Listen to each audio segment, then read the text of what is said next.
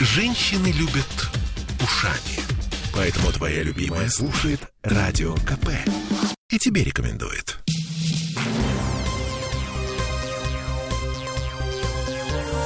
Темы дня.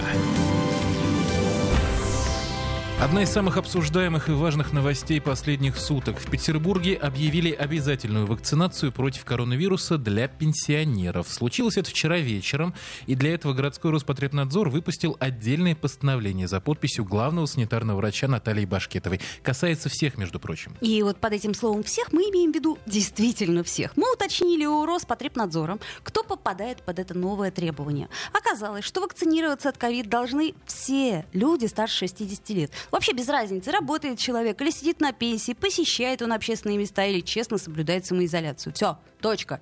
Ну, с этим, допустим, разобрались. Возникает другой вопрос. Как, собственно, наши власти собираются это контролировать? И самое главное, какое наказание ждет тех, кто решит, ну вот, просто взять и это новое постановление проигнорировать? Не надо, не хочу. С теми, кто официально работает, все понятно. Их вполне можно законно отстранить от работы без сохранения заработной платы. А если человек на пенсии? Ну вот тут вот начинается самое интересное. Все тот же Роспотребнадзор официально отказался комментировать нам эту тему. Ну, только пообещали, что как что-нибудь прояснится, народ и журналисты обязательно узнают. Их уведомят отдельным пресс-релизом. Ну, спасибо, конечно, но вообще вопрос остается открытым. Если изучить опыт соседних городов и прежде всего Москвы, то получится, что единственное более или менее рабочие меры воздействия — это отключение льготных проездных. В Комитете по транспорту вместе с тем нам сообщили, что техническая база для этого существует. Другое дело, что ей никто никогда не пользовался. Но если будет надо, воспользуются и проездные заблокируют. Другое дело, что пока не надо, пока такого распоряжения не поступало. Между тем, наши источники в Смольном сообщили, что система воздействия на тех пенсионеров, которые решат уклониться от вакцинации, уже разрабатывается и обсуждается. А вот какой она будет, пока непонятно. Но важен сам факт. Ну, словом, что, ждем новые пачки поправок к антиковидному 121 постановлению. Ну и, кстати, да, эксперты уже заключили, причем не наши какие-то местные, а федерального масштаба, что это законно и это конституционно. Ну что? Обязательно вакцинация, я имею в виду. Ну, я понимаю. Не только в том, что касается пожилых людей, но и, в принципе, вообще всех, да.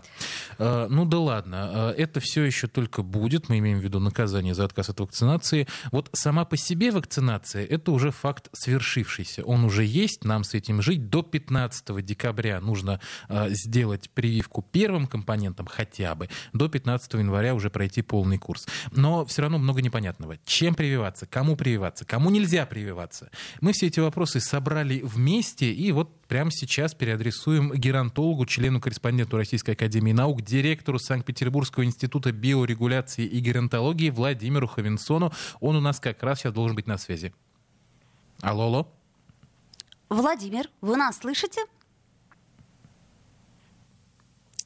Так, нас пока не слышит Да, наш э, собеседник. Вот у меня, э, кстати, очень много вопросов, помимо того, чем прививаться, кому и как прививаться. Вот, например, вот смотри, вот есть у меня медотвод, да? А знаю, есть? Ну, я, я говорю, к примеру. Фантазируешь, К примеру, фантазирую, да. Так, у, меня, у меня ага. есть медотвод. Так. Вот э, меня по нему пустят, ну, например, в театр. Ну, официально должны пускать. Другое дело, кстати говоря, что медотвод получить не так-то просто, потому что, по сути, единственное противопоказание к вакцинации, которое дает вам постоянный медотвод, не Это смерть временное, а вакцинации? Прости, господи. Последний эфир радио «Комсомольской правды» в Санкт-Петербурге. Запомните нас такими. Э, Нет, это анафилактический шок, который когда-то развивался именно в ответ на прививку. То есть, если... Именно в ответ на прививку от коронавируса. Ну, в том числе. Ну, то есть, если первый компонент ты поставил, да простят меня врачи за это слово, и долбанул тебя анафилактический шок, то второй уже ставить, ну, по крайней Некому. мере... Да, по крайней мере, нежелательно. Вот. А есть еще временные противопоказания. Мы как-то об этом, кстати, рассказывали, но не грех повторить, пока Ой, у нас... не грех, не то слово. Пока у нас дозванивается наш звукооператор, да, уважаемый Владимира Ховенсона. Временные противопоказания, их тоже не так много. Это, во-первых, обострение хронических заболеваний, и то это решает врач. То есть- Обострилось оно у тебя или А, нет? Да, если обострилось, то в какой степени? Собственно, можно с этим обострением идти прививаться или нежелательно? Вот обострение хронических заболеваний и э, постоперационный период. Ну, еще... Два дня. Ну, почему Ну, два дня? Ну, Ну хорошо, хорошо, больше, больше. Боже А, мой. Подожди, э, Сергей, тут есть один нюанс. Вот смотри, я помню, что, э, например, противопоказанием для прививки было острое сердечно-сосудистое вот это вот все, да? Ты помнишь вот сердечно? Почему-то сейчас вдруг неожиданно, может, вакцина как-то усовершенствовалась? Ну, во-первых, вакцина, конечно, совершенствуется. Во-вторых, Каждый давайте, день? давайте, ну, Хорошо, да-да-да, я Так, я, я- тень ну, не бросаю. У меня слов не хватает, да, если честно. Э, Не каждый день, но регулярно. А во-вторых, давайте не забывать, что только совсем недавно закончили, закончилась, прошу прощения, третья фаза клинических испытаний. Мы с вами участвовали в большом эксперименте длительностью несколько месяцев. И вот только недавно он завершился, и все стало более или менее понятно. Понятно? Ну, не то чтобы мне все понятно, но, по крайней мере, э, не знаю, у меня вопросы как были, так и остались. Столько вакцин, э, столько вопросов, столько непонятных мне ответов. Другое дело, другое дело, что, например, э, сегодня в Санкт-Петербурге вновь отметили рост заболеваемости коронавирусом. Это после локдауна. Это после локдауна, вот То как есть раз, что, не сработало, как раз к этому мы и ведем. А, 2900 с лишним человек сегодня заразилось, вчера было 2600 с небольшим. А, И все это очень странно. И все это очень странно, особенно в свете того, что скоро вводят QR-коды. Как мы помним, кстати, QR или QR, я до сих пор не, Ну, не Q понимаю. красиво звучит. Q красиво звучит так, на европейский манер. Одно дело, что режим QR-кодов, а QR, QR-коды. Ну, По- По-петербургски очень. Мягонько, Очень так, мягонько да, мягонько, красиво. Да. А, Что касается вакцин, что касается вакцин. А Наши эксперты сообщают, что вообще, ну, строго говоря, если вот так вот формально судить, лучше, конечно, пожилым людям прививаться эпивак-короной. Да Неожиданно ладно, сейчас было. да, ладно, как Да. это? Мы, мы же недавно разговаривали с э, одним из э, инфекционистов, и э, она, как ни странно, нам сказала, что эпивак корона это довольно-таки спорная И Я вакцина. повторюсь, формально, формально. Просто дело в том, что в спутнике Ви, вот опять же, Ви или Вы, я не знаю, ну ладно. Ну, Ви красиво. Ви красиво, как QR. Э, Вот в спутнике Ви есть аденовирус.